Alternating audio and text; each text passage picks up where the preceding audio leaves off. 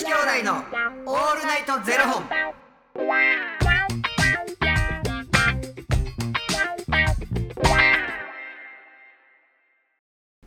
朝の方はおはようございます。お昼の方はこんにちは。そして夜の方はこんばんは。元女子兄弟のオールナイトゼロ本。342本目です。イエこの番組は FTM タレントのゆきちと若林優馬がお送りするポッドキャスト番組です。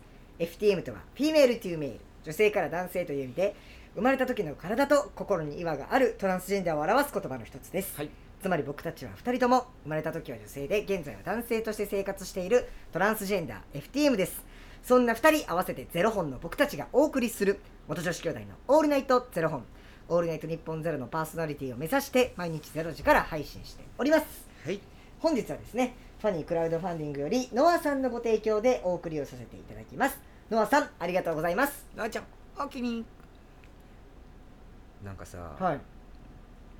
夢寝てる時に夢を見るやん。はいはい。で、こういろんな夢見るけど、はい。その夢の内容ってさ、はい。直前その寝て起きて。その起きた直前は覚えてんのに、はい。ほぼほぼ忘れへん。忘れます。でどんな夢を見てたかっていうのを覚えてないのに泣きながら起きてん。いつですか？もうほんまについ何日か前やねんけど、でしかもさなんていうの？30今年8やん僕、はい。ウェーンって言って起きてん。でしかもうんウェーンって言うてそのウェーンで自分でびっくりして起きてんねやんか。でウェーンって言ってんのにそのなんていうの？声も出えへんまま涙ツーとかであ泣いてたみたいって起きんのじゃなくて涙も一滴も流れてへんのにウェーンって言ってんので自分で下顎がちょっとしゃくれながらウェーンってやってるので はずはずって思ったっていう話。ええそれ何か覚えてないんですか？覚えてないね。ん何に対して悲しかったとかっていうのは覚えてないねんけど。でも大して悲しないですよそのうん。でも大して悲しなくてもウェーンって言う？大してその赤ちゃんプレイの夢とかじゃないですか。だからもうちょっと後半でしてくれ。もうそれしか思いい浮かばなかったですもんだって、っつってんね。んでも悲しいのは覚えてんねん。なんか悲しかったんやなっていうのは覚えてんねんけど内容は思い出されへんねあれなんあんで親父と手つないでんねんそれは覚えてんねん。親父と手つないで供の頃の夢なんちゃいます？でなんかそれを人に話したのよ。なんかこうここで「ウェーン」って言いながら起きたって悲しかったんですつって。であのお父さんと手つないでたみたいな。なんか多分だけどあなたってなんかあの脳みその中っていうか心の中が大人になりきれてないんじゃないのみたいなこと言われて。うんなんか分からへんけどそれ言われたことに対して納得じゃなくてちょっとイラッとして。そのイラッとするのはなぜかというと多分そうやからって多分感じてしまってるから。なるほど。図星やから。そうイラッとして。うん。なんなんなんでそんな言い方されなあかんねん 確かに。確かに。だって僕多分それ言われても怒らないですもん。んなんなんほんまに。子供のままなん違うみたいなこと言われては？違うし。みたいないやめっちゃ子供。もう子供子供そのものでしたよ、あ違うし。そんなんえいつもやったら多分あそんなことあるんかうん。そうなんすかねみたいな感じで多分返せんねんけどなんか分からへんけどもう心の中で5回ぐらい舌打ちして 大当たりじゃないですか。なんでそんなん言われなあかんねんと思って。いや全然そんなん違うと思うんすけどみたいな いやでも確かに僕もなんかなんかあります。なんかその子供時代の夢見るときありますよね。なんか切ななって起きるときあるわ。じゃあなんか例えばやけどほんまにあの夢の中で尿意が起きてはいはい。そのギリギリで起きて、はいはい。でもトイレ来たみたいな、はいはいはいはい。とかさなんなんやろなあれ。あれでねほんまに出ちゃう人もいますからねうんほんまに嫌やで38歳。もう今年38歳。ギリで泊まってくれたわみたいな。僕自分でなんか僕もう内容覚えてないんですけどドランクドラゴンの塚地さんと漫才しててうん。でそのネタがめっちゃおもろくてうん。爆笑して あれ？あれ？みたいな。で起きたことあります。あれ？ん夢だみたいなのはあります。相手塚地さんそうそうそう。で漫才してて爆笑しながら自分の笑い声で起きるみたいなうえーやって。うえーはやばい。ほんま。ほんで自分でふーわやばと思って、うん。37で上に言うてるわ思って。でこの間なんかあの何日か前にさあの放送のやつでさあの俺髪の毛美容院行くねんみたいなはいはいはいはい話してたよで美容院行ったのよ。したら僕のその担当してくれてる人が、あの先に予約の人の髪の毛をこう仕上げてはってで「ゆきちゃんちょっと待ってな」うん。言われて、で待ってたらなんかあの、まあ、その人終わらはってで「ゆきちゃんこっちの席でどうぞ」言われて、座った瞬間に「あの今髪の毛やってた子同級生なんだけど、中学僕が入ってきた瞬間に店入ってきた瞬間に中学生って聞かれたっつって。38ですよ今年言ってど ちょっと待ってちょっと待って。どんな格好で行ってたんですか？いやいつもの格好よいつもの格好で。赤白帽からかぶっていったんですか？いやいやいやいや。なんで運動会で？いやそんなだって中学生に見えるって多分そういう格好してないと見えないです。俺そんなお子ちゃまなんて思ってなんかもうほんまショックで。ショックじゃない？何何？中学生ってどこで身長も高いし。何？確かにどこ何のどれで？肌が若々しいからですよ肌が。いいえ。ひいいええ。ショックでしたよこれは。それはもう上ですね。それちゃいます？上？それ思い出したらちゃいます？上？でお父さんに手引かれて。う んめちゃくちゃ。えわまあまああのさ、まあ、トランスジェンダーの人ってさ、うん。こう若く見られるはいはいはい。ことが多いやん、はでようやく僕うん。追いついてきたなって感じやねん、いはいはい。こうだからこう言われるのが「うんうんでなんかおいくつですか?」って聞かれた時に「今年38になります」って「うん見えないね」とは言われんねんやっぱり、はいはいはい。見えないねって言われんねんけどもいやいくつぐらいだと思ったみたいなのが、うんうんうん。ちゃんとこう年齢をこう重ねてきてる、はいはいはいはいはい。30ぐらいかなって思いました、うんうんうんうん今までやったらそのもっと若かった言われるのが、はいはいはいはい。ただただ中学生はなかったけど中なかったけどやっぱこうちゃんと追いついてきてるなって感 いやマジで。いや僕服装気になるわ。なんか。じいやほんまにジーンズにあの白のロンティーかなんか着ていただけやで。なんで？どどこの高校生でもなく中学生って何ですか？って言って。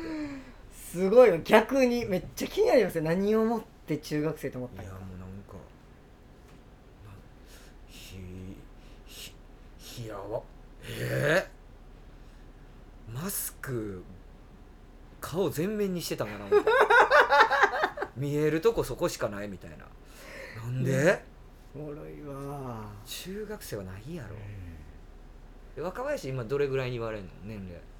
僕でも20代前半から半ばですよ。まあだからまあその通りやなって感じです。30やないかよおその通り。もうなんかあ大当たりやなって。あ年相応に見られてんねんなって感じです。前30やろでも僕ね年齢よりこの間小学生に僕その時なんかこうジャージ履いて。お前うん。であのー服着て。で中にあの胸の方にあのポシェットみたいなのバシャってつけてて、うんうん。うんポシェットっていうんですかなんうんショルダーバッグちゃうのなんかあのななんていうの？うんわかる。わかります。うん。ポシェットみたいなのつけてて。あの仕事してたんでうん。ポシェットみたいなのつけて。で外やったんでダウン着てたんですよ。うん。ほんであのニット帽かぶって、うん。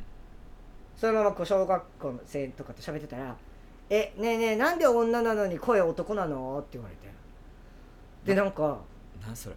すなんかふすごい難しい質問されてなんで なんで女なのに声男なのってすげえむずいなと思ってすごいなんかで僕も「いやいやもう男の男だよ」とかうん「お兄ちゃんだよ」とか言ったらよかったんですけどなんか僕もなんかもうテンパりすぎてうん。む難しいこと聞くねとか言っちゃって。告白してもらるから。すごい。でなんかえどっちやと思うみたいな。おもろいなと思って。しかも小学生けけ結構いっぱいいたんで。うん。どっちやと思って聞いたら「え女じゃないの?」みたいな「え男の子でしょ?」みたいな。おすごいなんか小学生っていい意味でこううん。純粋だから思ったことを口にしてくれるじゃないですか。うんえ結構僕の割合半々でなんか何をもって小学生って性別判断してんのかなと思ってすっごい気になり面白いな。うん、何を見てなんかそのアルコはだって胸あるじゃんって言われたんですけど、うん。僕その時多分ポシェットをつけたままダウンを上にグッて上げてたから、その膨らみがポシェットの膨らみが多分こうおっぱいに見えたんやろうなと思って、あこれはあのポシェットやでみたいな感じでダウン脱いで見せたらあそそれでかみたいな。なんだみたいな感じだったからなうん何をもって男とか女とか判断してんのかなと思ってすごい面白くて。なあそうそう、なんかさやっぱこう知り合いのうんお子さんが、ううんちの娘さゆきちゃんと同じかもしれへんみはたいな。で一回会ってくれへんみたいなこう話になったりとかする。であれ何年前やったかな。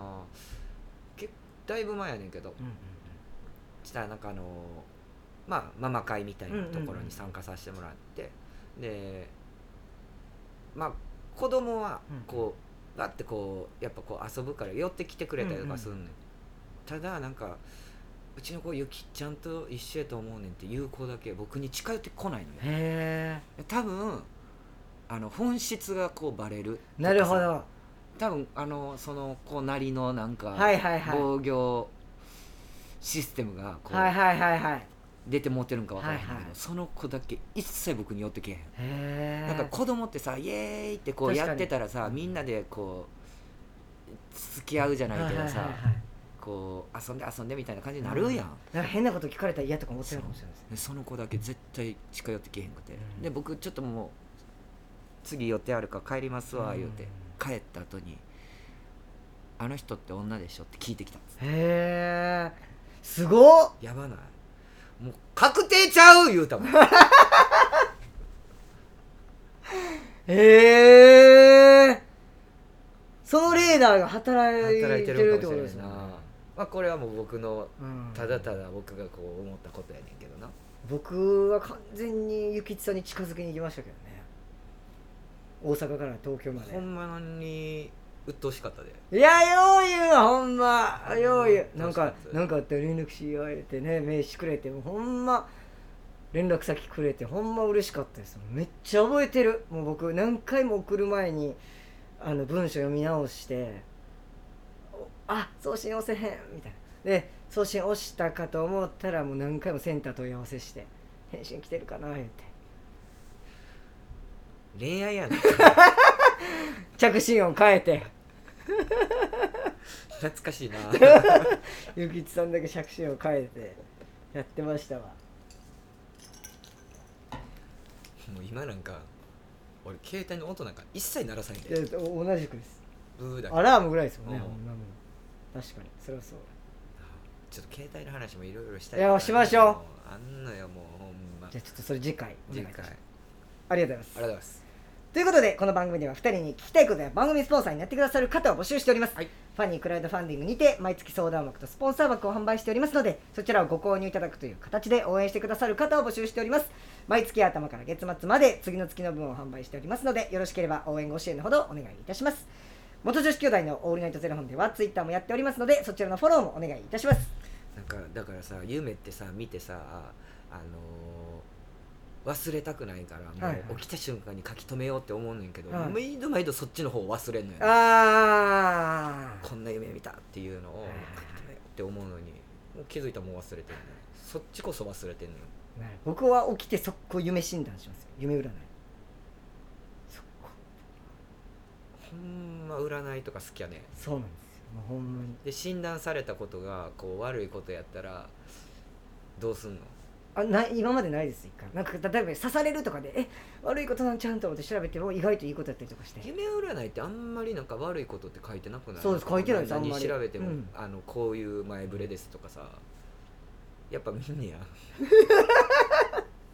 大好き占い。いやもう頑固の割にな。あ ありがとうございます。ありがとうございます。ということでまた明日の0時にお耳にかかりましょう。また明日。じゃあね